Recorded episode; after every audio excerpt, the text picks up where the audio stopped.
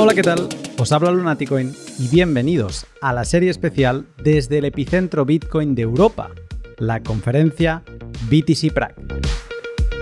Acompáñame a vivir micro en mano todo lo que se cuece dentro y fuera del que promete ser el mayor encuentro de comunidades Bitcoin del viejo continente.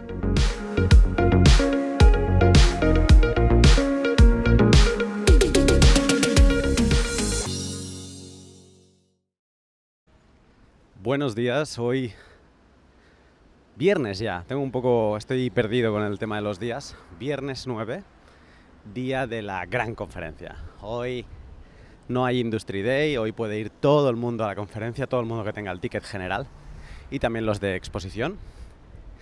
Y bueno, de hecho estoy llegando tarde, pero es por un encuentro no planeado.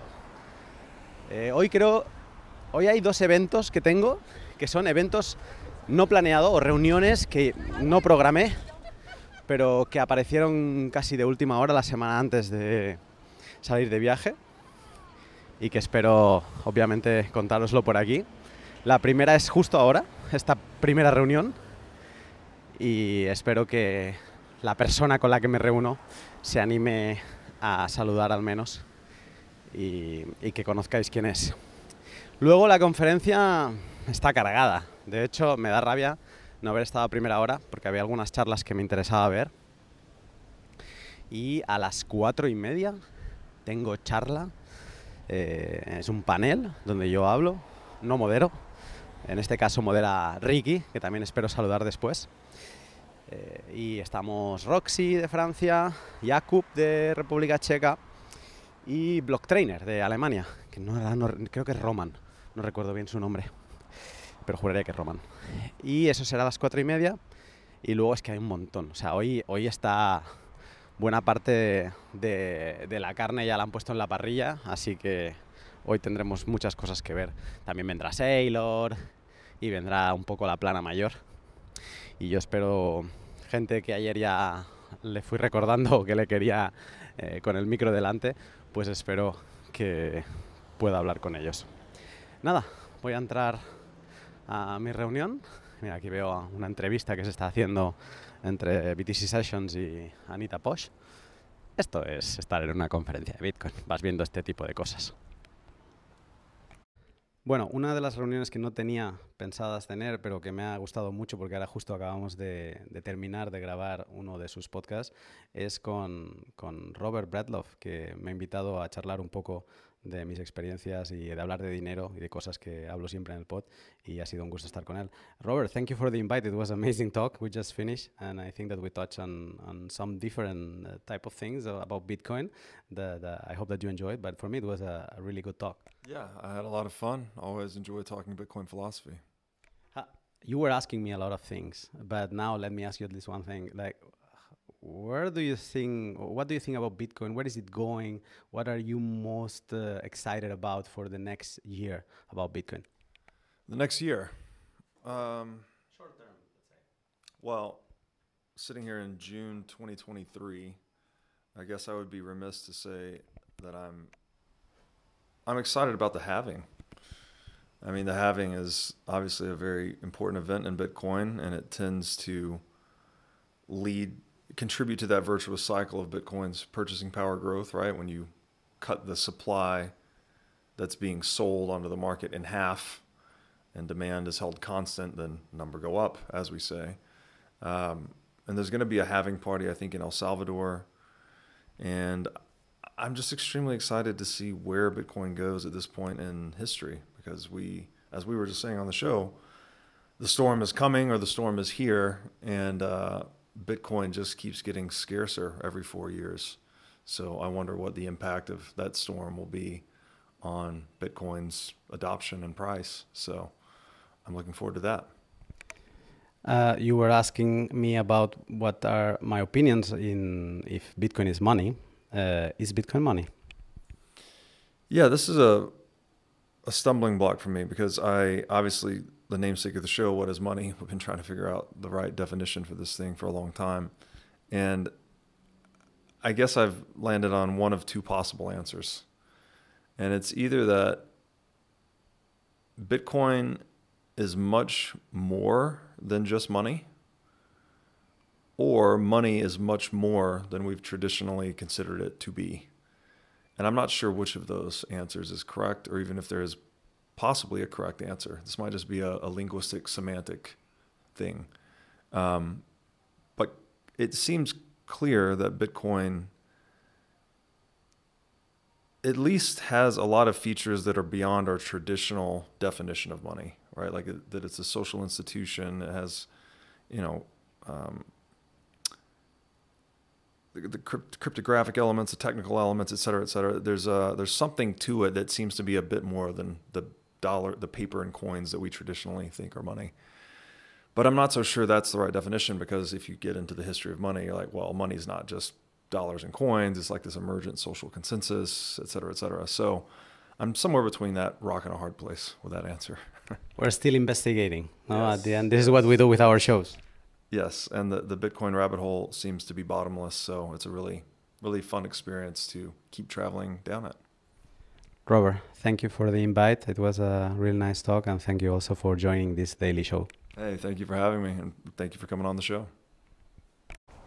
Y ese era Robert Bredlov, eh, conocido en la comunidad inglesa, también de su popular podcast What is Money, donde trata siempre de preguntarse qué es el dinero. Ha sido un pod bastante interesante, donde le he descubierto pues tesis hispanas, ¿no? De gente que a lo mejor pues el mundo inglés todavía no, no se ha animado, o gran parte del mundo inglés se ha animado a leer esas tesis. He estado hablando del del problema que puede tener Bitcoin en ser dinero por su límite fijo de 21 millones. Las tesis básicamente de Fernando Nieto, de Nicolás Kachanowski y también del libro de Álvaro de María, las tesis de la filosofía de Bitcoin, cómo Bitcoin desde la autoridad, eh, o sea, cómo Bitcoin desafía la soberanía que nació de la autoridad y la potestad.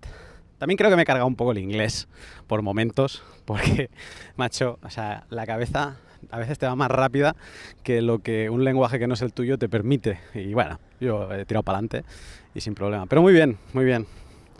Me ha sorprendido que Robert es enorme. O sea, tú lo ves en las fotos de Twitter y te lo imaginas de una manera, pero es una montaña. O sea, se hace de noche cuando, cuando entra a la habitación, macho. Y no, pero muy bien, muy bien. Salgo contento. El primer pot en inglés que no es mío en el que participo, si no recuerdo mal, yo juraría que sí. Y también el primer pod donde te sientan en un estudio con focos, micros, no sé cuánto equipo había ahí. Y en valoración del equipo, no sé, tranquilamente había 50.000 o 60.000 dólares en equipo de audio, imagen, de luz. Mm, Una pasada. Algo, bueno, como el setup que se ve a veces en las charlas que hace Peter McCormack, pues muy parecido. Y además venía todo de Filadelfia, acojonante. ¿Cómo trabaja esta gente? Lo comparo con cómo trabajo yo, que es un one-man show, y alucino, la verdad. Pero bien, caminando ya a, estoy a las puertas de BTC Prague, día grande. Quiero ver eh, cómo cambia un día donde puede entrar todo el mundo. Estoy viendo muchas, muchos niños. Me da la sensación que hay muchas escuelas que van a venir de aquí de Praga con el ticket este de 9 euros y me interesa ver, a ver qué, qué se cuece. Y también al tener esta parte de Expo y este ticket tan económico, quiero ver cómo reaccionan estas empresas eh, bitcoiners que siempre están tan acostumbradas a hablar con otros bitcoiners súper convencidos. Bueno, a ver qué pasa cuando alguien les haga preguntas incómodas. Vamos a ello. Una de las personas que tiene más cosas interesantes en su cabeza, bueno, todos tenemos cosas interesantes, pero él está con varios temas de los que están al rojo vivo dentro de Bitcoin. Eh, pues esa persona es Salvatore de Ledger. Salvatore, thank you for coming. And I was just saying that you have in your head like one of the a few of the most interesting things that are happening now in Bitcoin, like music. You work on it.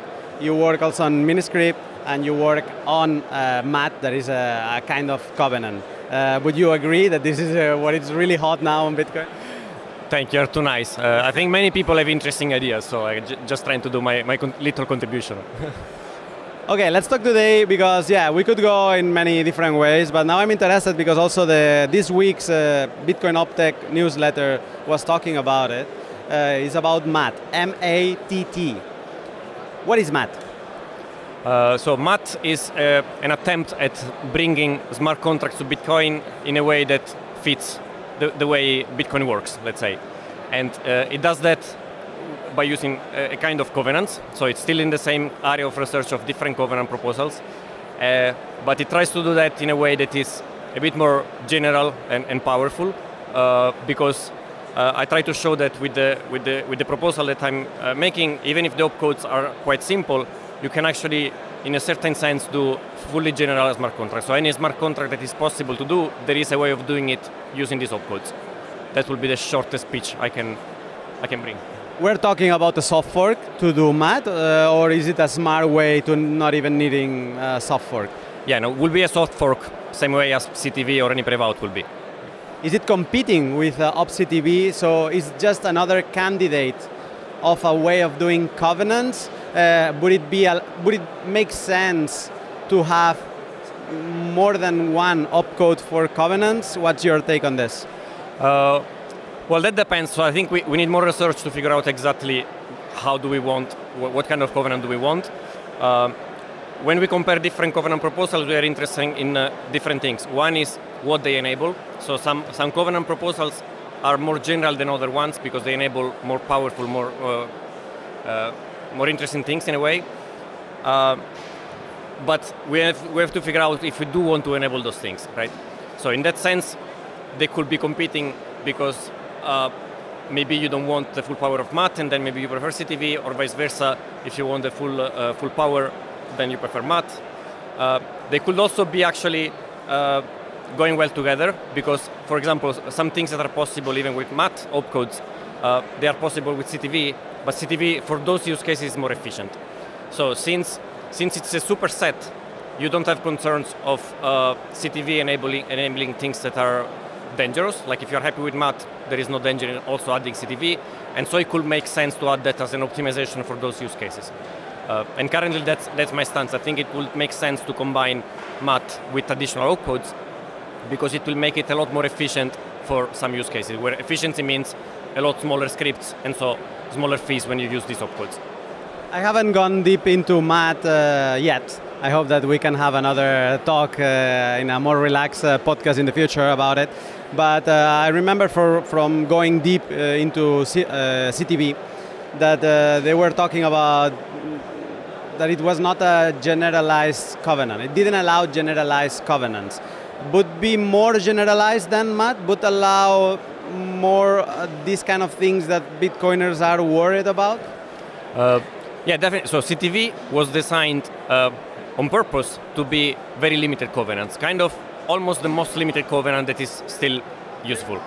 And the reason I don't want to uh, I can not in Jeremy's mind, of course, but I guess the reason he did it in that way is also to, to answer the concerns that people had, uh, because many people think or, or, thought that covenants are, are potentially dangerous for Bitcoin, and so he wanted to come up with a proposal that can probably get more consensus because it's very limited, right?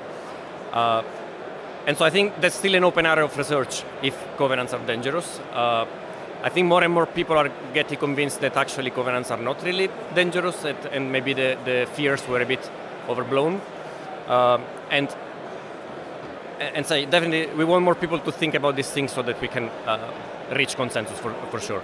So MAT, um, even MAT itself, you could design it in slightly different ways where it could have some or not have some, some properties.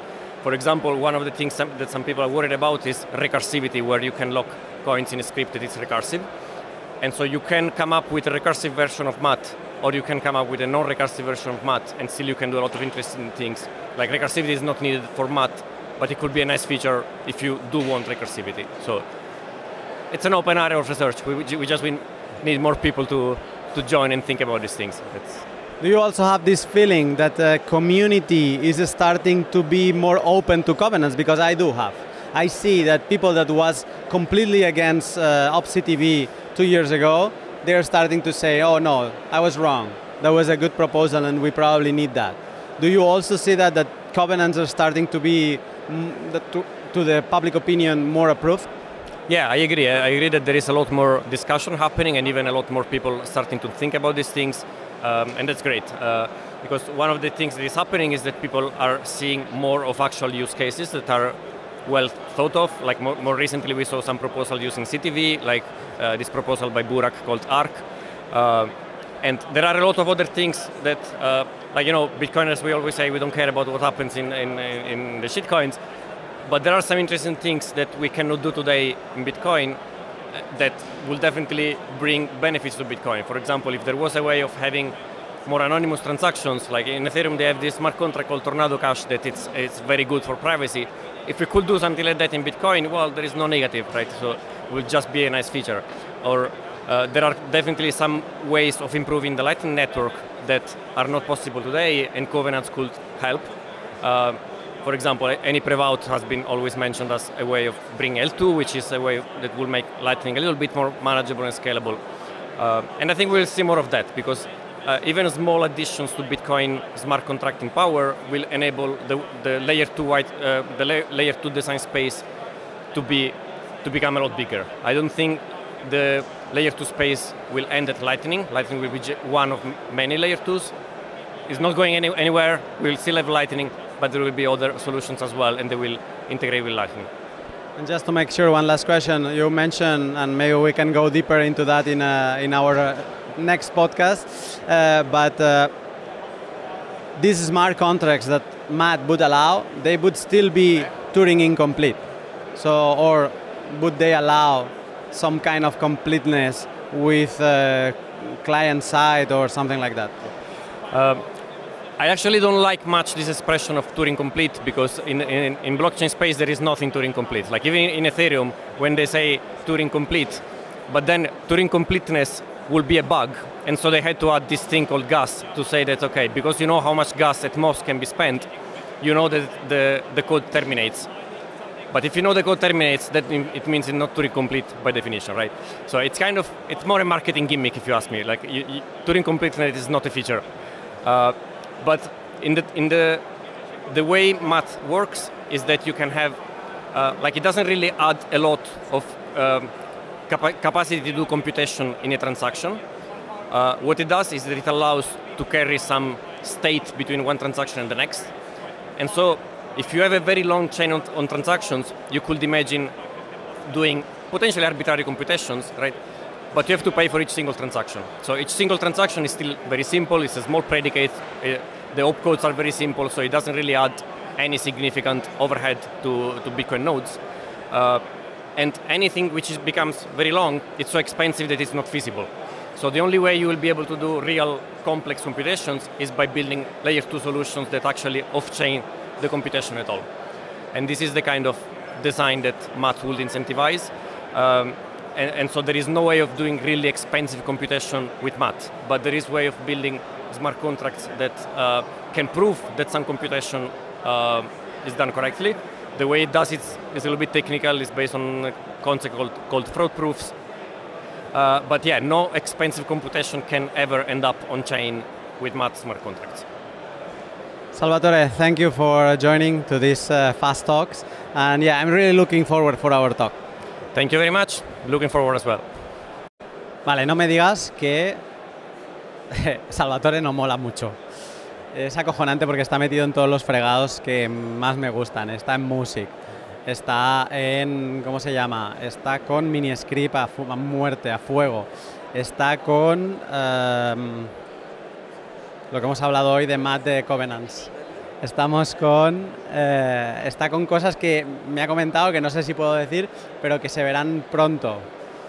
Eh, por ejemplo, Salvatore es uno de los speakers que va a estar en Riga, en Baltic Honey Badger. Entonces, bueno, quizá ahí nos cuente algo interesante. Es alucinante, es alucinante. Bueno, espero que lo hayáis entendido. Si no lo habéis entendido, simplemente es. O sea, Salvatore está trabajando en lo que lanzará al infinito la, eh, ¿cómo se llama? Es que la gente me mira y me, digo, ¿por qué me miráis? Y estoy buscando, o sea, los miro por si son hispanos para saludarles. Pero eh, nada, pues Salvador está trabajando en lo que hará que la custodia de Bitcoin se facilite enormemente y le dé una privacidad mucho superior a la que tenemos ahora. Entonces, eh, bueno, muy prometedor. Es una cosa y luego otra es que la conferencia ha cambiado. Esto es otra conferencia. todavía no he ido a Main Stage, pero esto, la parte de la exposición se ve llenísima, llenísima. Y hay gente, sí, efectivamente, hay gente que no es de Bitcoin y hay gente que, eh, que se nota que ha venido aquí con este ticket económico y que está disfrutando. Yo creo que, bueno, para alguien de Praga es un must. Ese ticket es un must porque consigues en, apenas eh, nada, consigues hablar con todo el mundo. Es acojonante. Entonces nada, voy a seguir viendo, voy a comer algo también quizá. Y en tres horitas me toca hablar. Te sigo contando. Aquí con dos amigos que ya llevamos unas cuantas horas compartidas de nuestra estancia en Praga, sobre todo ayer en la reunión. Eh, Dani, ¿cómo lo ves todo esto? Pues la verdad que para mí increíble, o sea, primera vez en una conferencia, o sea, conociendo gente, empresas, escuchando charlas y una experiencia, la verdad, increíble por ahora, disfrutándolo mucho. Pura, ¿tú qué tal? Pues aquí pensaba, ha sido una experiencia bastante rara porque pensaba que, estaría pues eso, escuchando todo el rato pues eso, cómo hablaba la, o sea, las, las, exposiciones de la gente y lo otro, y al final pues hemos estado viendo en los stands pues la gente pues, qué proyectos había eh, en el mundo de Bitcoin y, la verdad es que se están moviendo bastantes, bastantes cosas muy interesantes en el, mundo. A mí yo decía ayer que me chocaba porque estaba muy acostumbrado a las conferencias que no había zona expositiva y entonces me chocaba porque digo, ostras, esto no es a lo que estoy acostumbrado. Pero también decía hacia el final del día, decía, oye, pero tiene su parte muy interesante, sobre todo para gente que eh, llega por primera vez a esto, ¿no? Viene escuchando podcast y tal, y de golpe se planta, hostia, ve la gente de Satoshi Lab, pero no solo los ve, sino que ve a, al Pavel Rusnak ahí y dice, ah, este es el de Trezor, macho. O ve a los de Albi, o ve a los de Liana, ¿no? Y como que te da una posibilidad muy sencilla de conectar con, con, estos grandes, ¿no? Que los ves por Twitter y demás. O sea que luego lo pensaba y digo, pues, pues oye, ni tan mal, ¿no? Sí, la, la, la verdad es que ver ese tipo de, de gente que, siempre has admirado o, te, has, enfocado en ellos o, te has inspirado en ellos, pues es una experiencia así muy bonita y, verlos ahí en, carne pues es todavía más, más bonito. Dani, ¿el stage qué? Eh, ¿Pero os habréis sentado en algún momento, digo yo, o solo ha sido expo? No, no, hemos estado en algunas charlas también y nada, quería puntualizar que Eura eh, le gustan mucho los stickers y se ha pasado en todos los stands conociendo a la gente eh, para coger unos stickers. Pero no, la verdad que volviendo al tema conferencia, eh, muy rico lo que hemos escuchado. O sea, es eso, ver a gente que siempre hemos soñado o la hemos visto a través de una pantalla y poderla verla aquí y de repente también pararla en algún momento de la conferencia y hablar con ellos es, es algo que se aprecia mucho, la verdad. Vosotros vinisteis ayer al Industry Day Hoy ya es un día de puertas abiertas a todo el mundo. cambio, ¿no? O sea, hoy esto es una marea. ¿eh? Sí, la, verdad es que ayer al final teníamos como más tiempo de, estar, pues eso, la estancia así, porque no había tanta gente, porque ahora vas ahí y ahí está repleto de gente y, cambia bastante, pero bueno, la verdad es que es, es, emocionante ver a tanta gente que está interesada en Bitcoin y que se junta y, es un ambiente así muy familiar, muy, muy amistoso y la verdad es que, muy contento con esta experiencia. Bueno, o sea que Ura, por lo que me ha dicho Dani, te, estarás comprando un PC ahora o algo, ¿no? Un portátil y lo querrás repletar de ahí de, pegatinas, ¿no? ¿O qué? Sí, bueno, llevo, llevo tiempo buscando pegatinas así, bitcoiners. Para hacerte el maxi. Eso es. Bueno, no, no el maxi, estaba buscando pegatinas que, que no que no tendrían el, logo de Bitcoin y aquí la verdad es que hay bastantes pegatinas que no, que no tienen el símbolo de Bitcoin y al final yo creo que vamos a poder eh, poner pegatinas públicamente sin que tenga referencia a, Bitcoin. Así que y tengo que puntualizar que las pegatinas de, de Satoshi Labs son la caña. Vale, o sea, sección pegatinas, o sea, enviado especial pegatinas de las conferencias. se acaba de crear una figura. Ura va a tener que ir pues, eh, a todas las conferencias de Europa revisando el nivel de pegatinas y a ver si la calidad, ¿no? Si son plastificadas, si no lo son, si tienen el efecto este que brilla cuando si hay holograma, no hay holograma, bueno, eso es otra cosa, pero sí que es verdad que es algo que se hace mucho en las conferencias y de hecho cuando ya llevas unas cuantas estás negro, pero al principio vas como loco por eso. Sí, sí, la, la, verdad es que muy bien. Ya que, ya que nos hemos puesto aquí ya un poco a echar pullitas, como el Dani que me ha echado una pullita, yo le voy a echar una pullita porque al tío le tocó en un sorteo el, el, el, el, ticket, de, ticket de, de, whale y ayer de ballena, de ballena, el señor ballena. Y ayer fuimos a, a Ronnie porque le quería enseñar, pues eso, que, que es un nodo de, de, duros bitcoiners y estuvimos con, con Celco y pues que nos, que nos comente Dani cómo fue la, la historia. Bueno, básicamente eh, como Ura se empezó a desarrollar como persona que sabía del tema, pues ahí me vio un poco débil ahí Selco y claro, y me quería vender el Ronin Dojo. Y yo sinceramente lo que le quería hablar con él, que fue lo que le pregunté, es, ¿lo puedo construir yo mismo sin un hardware específico? Entonces, claro, él meta, meta venderlo, pero claro, o sea, no se da cuenta que yo soy una ballena, pero soy realmente un, pez, o sea, como diríamos en Galicia, un peixe, o sea que soy un pleb, entonces, claro, eh, la verdad que le salió un poco mal. Pero bueno, él estaba muy interesado en vendernos y la verdad, el nodo a mí me pareció muy robusto, de hecho, bueno, conozco gente aquí que lo usa y todo, eh, y creo que Arca también lo utiliza. Y nada, un saludo para Arca también. Nada chicos, voy a seguir dando vueltas, pero un gusto encontraros por aquí y, eh, y nada, y seguiremos. A ver dónde nos lleva la noche también después. Está a punto de salir Michael Saylor a la sala.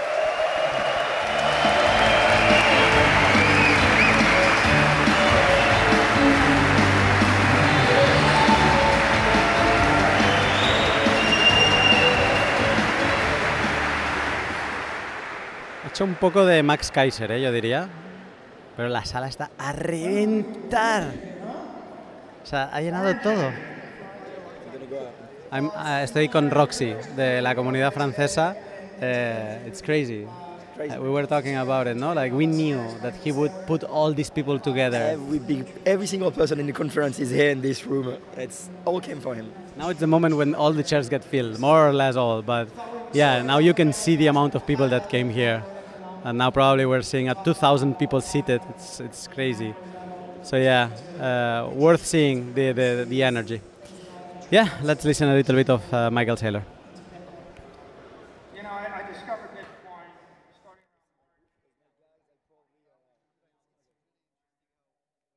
Si alguien quiere experimentar lo que es ir a contracorriente, que intente entrar en un main stage después de que haya hablado Sailor. La madre. Qué difícil, macho. Bueno, camino a, a, la zona de backstage porque en media hora o menos me toca hablar. Así que a por la experiencia de hablar en main stage.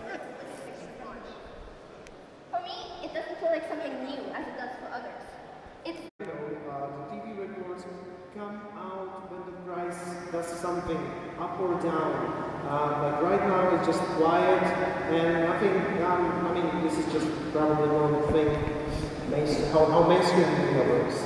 Lucky you guys. Spanish media is bad, really bad in general, probably like Italy. Uh, and, but they are losing badly because people is realizing, and it's been few, I would say like one, two years, that people is moving to other platforms. Uh, and I'm not only talking about young people, I, I see my father watching more YouTube than TV nowadays, and then other people is also watching Twitch. Uh, so um, yeah, they are finding the better content? And then they are losing media, mass media is losing because people is not watching them or is watching less than, than it used to be. I know from people inside working there, they struggling with advertisers because yeah, they don't have the place anymore. They don't have the, the, the audience anymore. People is going to see the same people but saying the truth uh, in YouTube. And that's what is happening. And in YouTube, you have more, more YouTubers speaking about Bitcoin. So I don't know which is the mass media nowadays. Is it what you see on TV? Or it's not anymore that. Maybe it's starting to be podcast, starting to be YouTube channels and so on. That's becoming more the mass media. So for the classic mass media, it's very bad. For the coming up, new mass media is quite good. Awesome.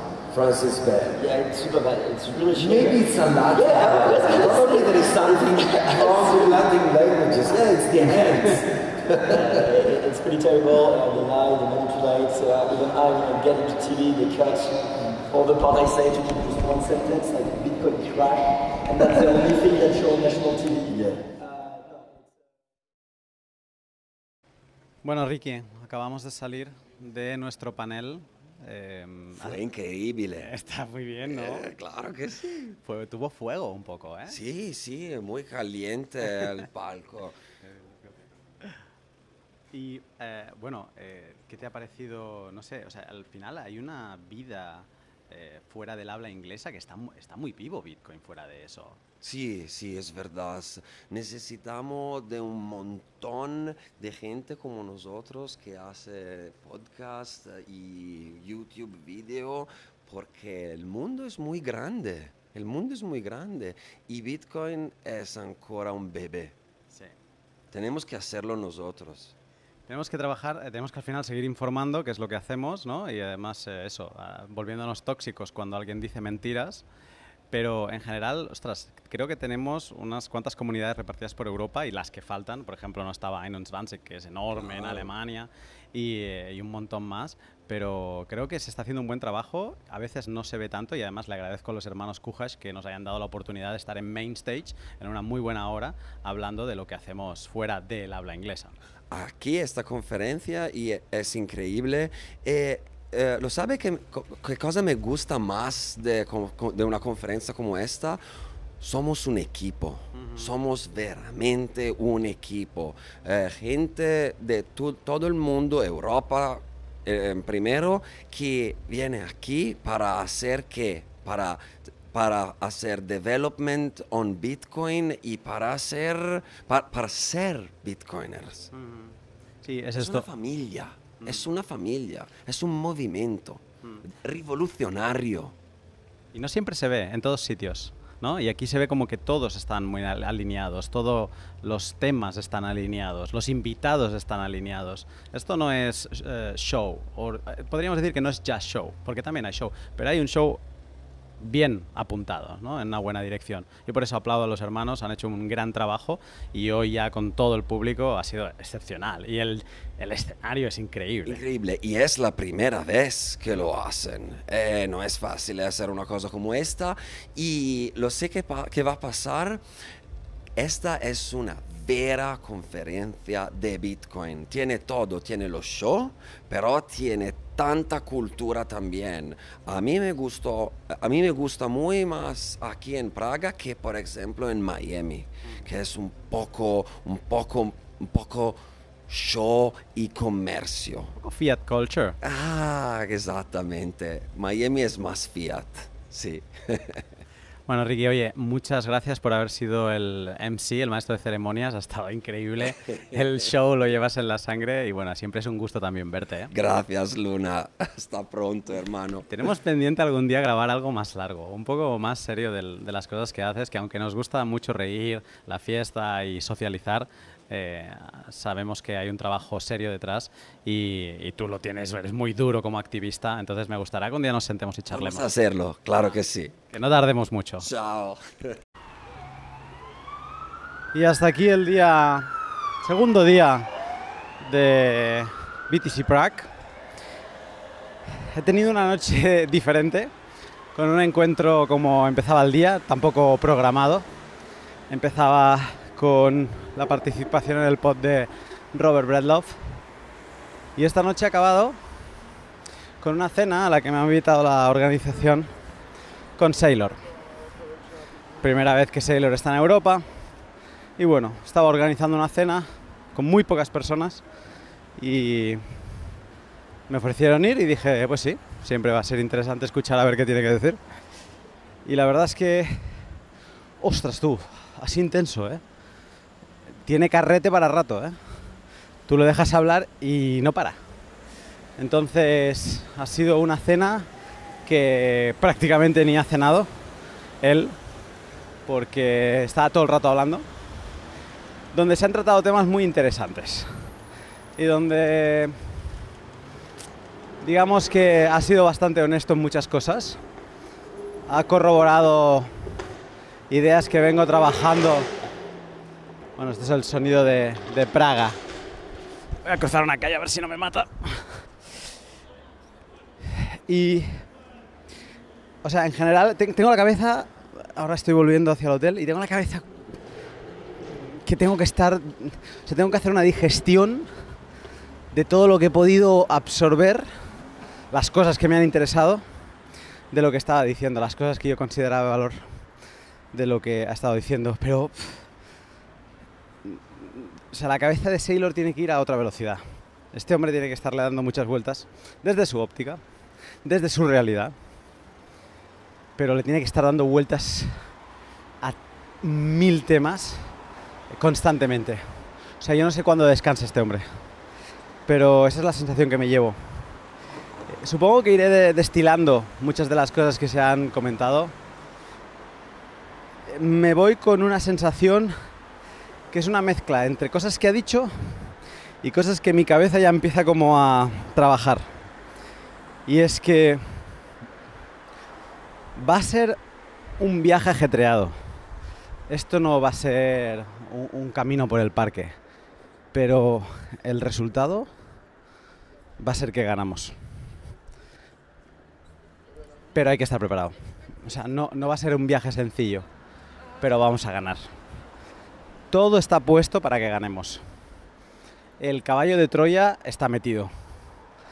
Ahora hay que entender muy bien que como él dice, there is no second best. Y there is no second best en ningún tipo de lo que se llama criptoactivo. O cripto, llámale. Solo hay uno. Quien esté fuera de ese uno va a pasar mucho frío.